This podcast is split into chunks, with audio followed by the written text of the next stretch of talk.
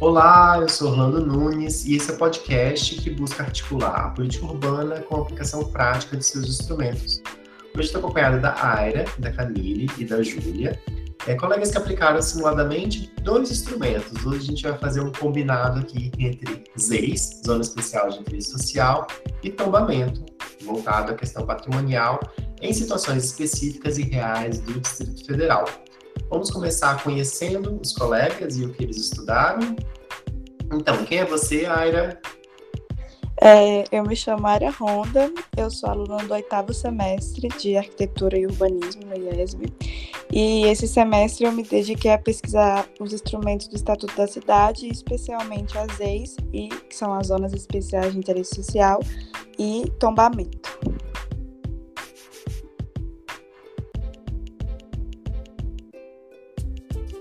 Quem é você, Camille? É, oi, oi, bom dia. Eu me chamo Camille, estou no nono período do curso de Arquitetura e Urbanismo e ao longo do semestre eu estudei o Estatuto da Cidade, mais especificamente o tombamento aplicado ao Parque da Cidade Dona Sara Kubitschek. Bem-vinda, Camille. Quem é você, Júlia? Bom dia, me chamo Júlia Mendonça, sou aluna do oitavo período de Arquitetura e Urbanismo do Centro Universitário IESB e este semestre eu me dediquei a estudar os instrumentos do Estatuto da Cidade, em especial o tombamento de imóveis, aprofundando mais no contexto do Distrito Federal, principalmente na região do Gama. Bem-vinda a todas, bem-vindo todos que estão aí nos escutando.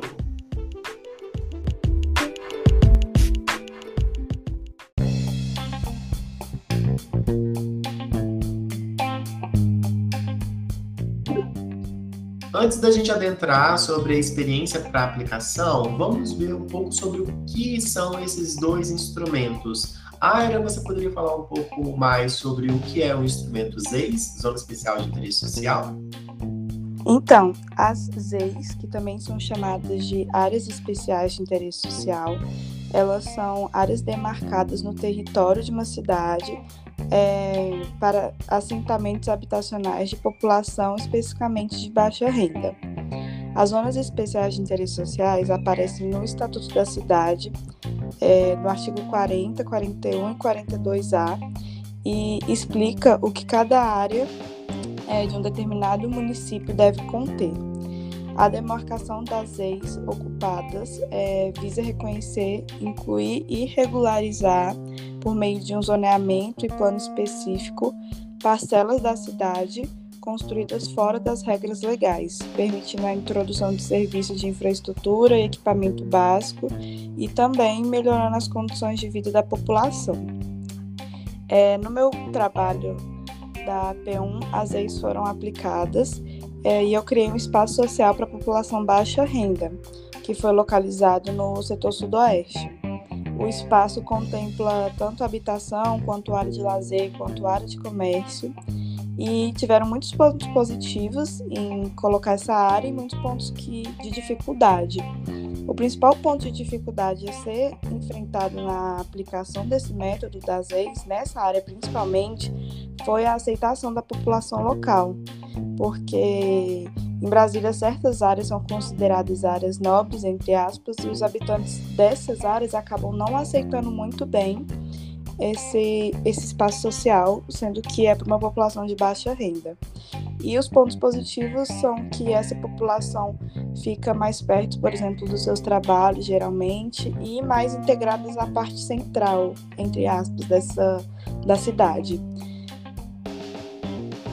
Maravilha, muito bem explicado o que são as leis. E vamos então entender um pouco melhor sobre o instrumento de tombamento. Uh, Camille, o que, que é esse tombamento? O tombamento ele é um dos instrumentos do Estatuto da Cidade e é uma das iniciativas possíveis de serem tomadas para a preservação dos bens culturais e ambientais, à medida que impede legalmente a destruição e descaracterização dos bens que forem tombados. Então, assim, é como se nós registrássemos algo que é de valor para a comunidade para protegê-lo por meio de uma legislação específica. É, acho que é importante citar aqui também que esse instrumento ele só pode ser aplicado a bens de interesse de preservação coletivo. Então a gente não pode aplicar a bens que sejam de interesse individual. Sim, ótimo. E Júlia, em que contexto esse instrumento ele pode ser melhor aplicado e que ele é mais potencial?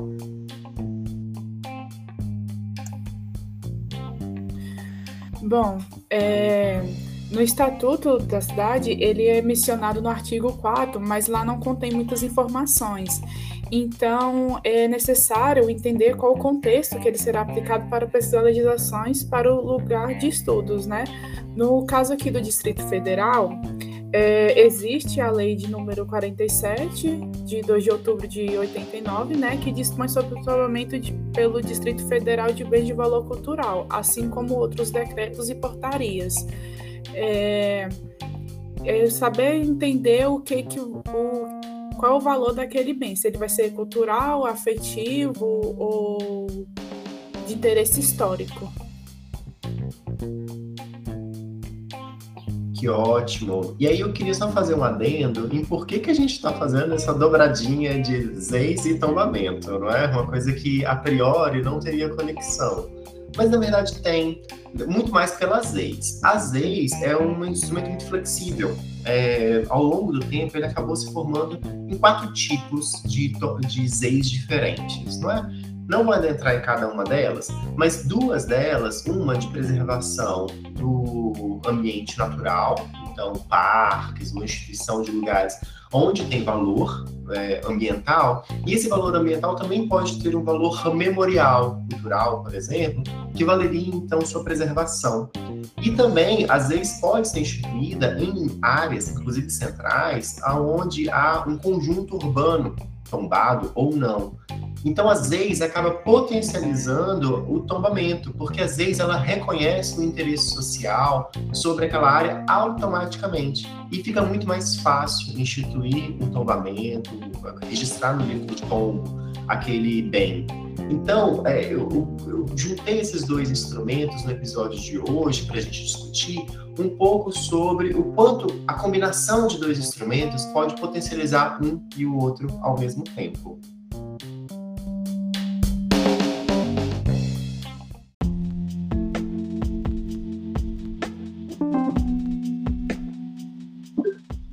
Entendido então o que são esses dois instrumentos, vamos ver como que eles se aplicam na prática. Vamos começar com as leis.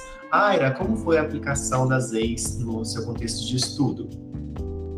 Então, é, a aplicação das leis, como dito, né, ela tem muitos pontos positivos no meu projeto alguns pontos de muita dificuldade é, principalmente pelo fato da localização, porque é localizado em um setor, no setor sudoeste, e o, a aceitação da população é de extrema complica muito o processo.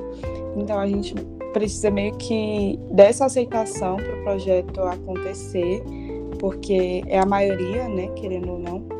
E mas no geral, a partir do momento que esse projeto é aceito tanto é, pela lei e tanto pela população, ele é, de, é extremamente positivo, porque as pessoas é, de baixa renda têm um espaço mais perto dos seus trabalhos e mais perto do centro, né? E juntamente com áreas que geralmente nos espaços onde moram não, não tem muito isso, que é a área de lazer, uma área de lazer específica, áreas de comércios específicas. Então, acho que esses pontos positivos, esses pontos negativos, quando são solucionados, eles acabam deixando os positivos muito mais é, fortes. Acho que é isso. Maravilha, obrigado, Área, pela explicação. Camille, como foi a experiência de aplicação é, do instrumento? Na verdade, não é bem uma aplicação, e sim um inventário, né? Foi realizado na sua pesquisa.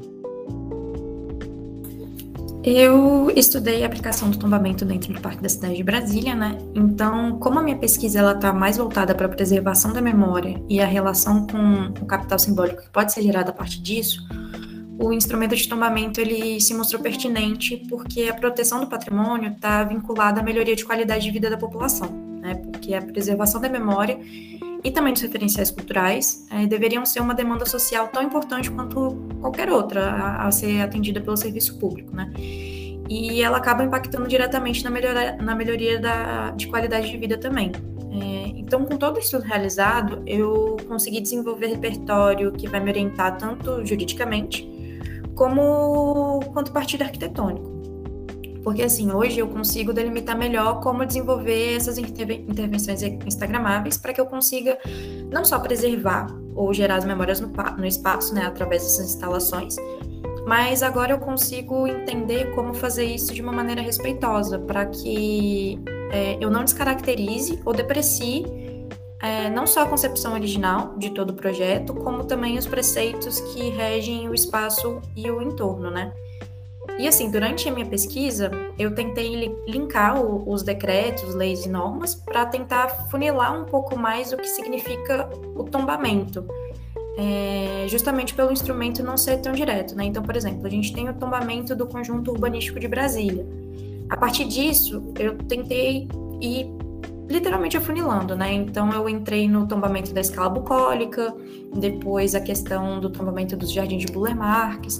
Enfim, eu fui tentando afunilar para entender um pouco melhor o que esse tombamento significa e como eu posso aplicá-lo, trazer para a realidade da minha pesquisa. Que ótimo! Eu acho que essa reflexão que a Camille trouxe é muito boa, não é? No, na reflexão sobre o tombamento Hoje a gente vive um enfrentamento de novas dinâmicas urbanas que muitas vezes pode descaracterizar a, os, as questões memoriais, o, valor que nós temos naquele passado e que tem várias contribuições, sejam educacionais, seja de fato de registrar essa memória, né? A cidade tem esse papel de manter a memória do lugar, né, para a posteridade. E essas novas dinâmicas, como por exemplo o do Instagramado, que em um outro episódio já teve uma colega que falou: olha, o parque tem essa intenção de. Parque da cidade, que a gente está falando aqui de Brasília, né? O, tem a intenção de fazer instalações Instagramáveis. Agora, essas novas dinâmicas têm uma situação complicada, porque como que a gente vai respeitar esse tomamento e ter novas dinâmicas urbanas acontecendo ao mesmo tempo, né? qual é o, como que a gente pode conciliar isso? E o estudo por meio de tomamento permite essa conciliação, né? E a Camila demonstra que é possível haver essa conciliação. Bom, é, agora vamos entender um pouco melhor sobre a aplicação prática no contexto da Júlia. A Júlia também trouxe um exemplo bem legal, porque aí é diferente da Camila, onde o tombamento já está instituído, mesmo que de forma abrangente, mas está instituído. No caso da Júlia, é uma proposta de tombamento, não é? Então vamos entender um pouquinho melhor como funciona isso. Júlia? Bom, é, como a minha pesquisa ela está voltada né, para essas etapas do processo de tomamento, como você havia mencionado, é, é, importante destacar que qualquer integrante da sociedade civil ou instituição ela pode solicitar um registro ou um tomamento de bens. É, mas para isso é necessário apresentar algumas recomendações expostas na portaria de 78 ou 79 de outubro de 2015, no caso do Distrito Federal. É, essas portarias, ela, a diferença entre elas é que um é para bens materiais, né, e outro é para bens imateriais. É, algumas dessas documentações que são solicitadas é, é, são referentes ao inventário histórico e físico do bem, é uma justificativa do pedido, como algumas é, informações sobre o solicitante, entre outros, né? É, então, para continuar fazendo, é, para se adequar àquela etapa do para conseguir o tombamento, é, é importante dar uma é, uma pesquisada bem aprofundada relacionado a essas portarias, porque lá está bem especificado certinho cada etapa e como ocorre. É, então, além de reunir essas documentações solicitadas, é importante que o, o proponente, né, no caso aquele que faz o pedido de tomamento, estabeleça alguns limites e diretrizes para melhor preservação, principalmente relacionadas ao entorno do bem. É, no caso da minha área de estudo, por exemplo, é, se trata de um edifício onde possui um auditório que surgiu praticamente junto com a, a criação da cidade né? E, mas também nessa edificação ela possui alguns comércios, como bares e restaurantes. Então, um ponto que eu tenho que destacar nesse processo do tombamento é para que esse comércio existente, ou até mesmo os futuros comércios que serão implantados, é, eles não façam alguma modificação né, ou reforma que prejudique a fachada e nem a estrutura da edificação, já que ela tem todo um valor histórico e afetivo para a população daquela região. É, então, o objetivo de preservar, é, então o objetivo desse desse processo de tombamento, no caso da minha área, é preservar a história, a cultura e principalmente as características arquitetônicas. E por isso que é, foi estudada essa aplicação do tombamento. Maravilha, obrigado, Júlia, pela exposição. E os casos apresentados aqui demonstram claramente que se a gente utilizasse combinadamente os instrumentos ex e a gente poderia muito viabilizar um ou outro. Por exemplo, no caso da, da AIRA, que é um, uma proposta de ZEIS na, no Sudoeste, que tem valores patrimoniais porque repete modelo padrão de ocupação do plano piloto né? E claro, tá ali dentro da, do conjunto urbano tombado. Né? Então, acaba que eh, poderia ser potencializado a instauração de tombamentos no futuro. Ainda não, o Sudoeste é um, um lugar mais de ocupação mais recente, mas no futuro, daqui a 50, 60 anos, poderia ser muito bem um lugar de instituição de tombamento, até mesmo para preservar características para a população com menor poder aquisitivo. Não é? É, ao mesmo tempo, no caso da Camille, que faz o estudo no Parque da Cidade, o parque, veja, o parque é o segundo maior parque da América Latina. Né? Ele é enorme, para quem não conhece, ele é muito grande.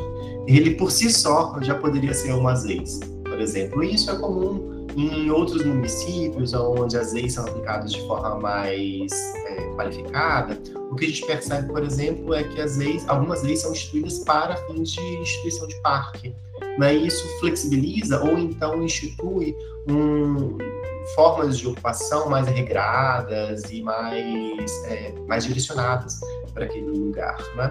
Assim como no caso da Júlia, que embora estuda uma edificação isolada, a gente pode pensar as ex como um lugar de é, que pode ser ampliado para entender não só aquela edificação, mas também a paisagem de inserção porque a preservação, muitas vezes, não é suficiente quando só se preserva a fachada ou se preserva só uh, alguns elementos estruturais. Às vezes, essa preservação da fachada pode ser potencializada, isso também é importante, mas pode ser potencializado, pode ser, inclusive, garantido quando a gente preserva a paisagem como um todo, o entorno como um todo. Né? E, às vezes, pode trazer algum benefício nesse sentido.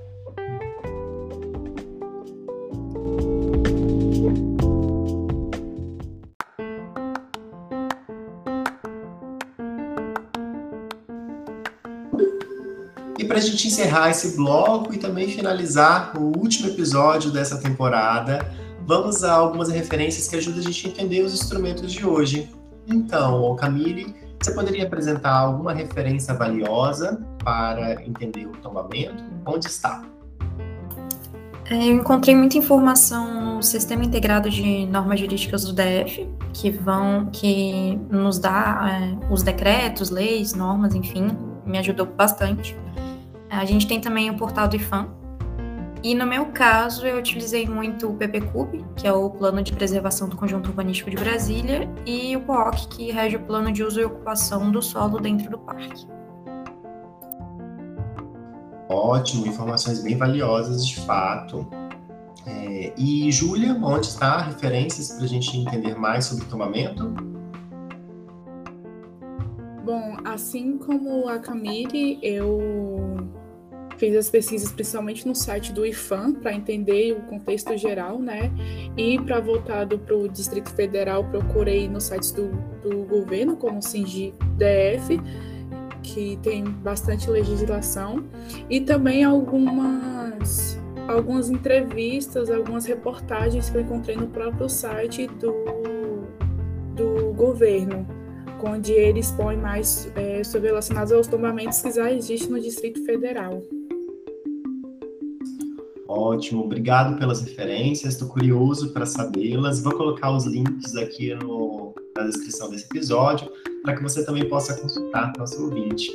Agradeço por nos acompanhar ao longo desse episódio, ao longo dessa temporada. Agradeço, claro, as nossas entrevistadas de hoje por apresentar esse panorama sobre leis e tombamento.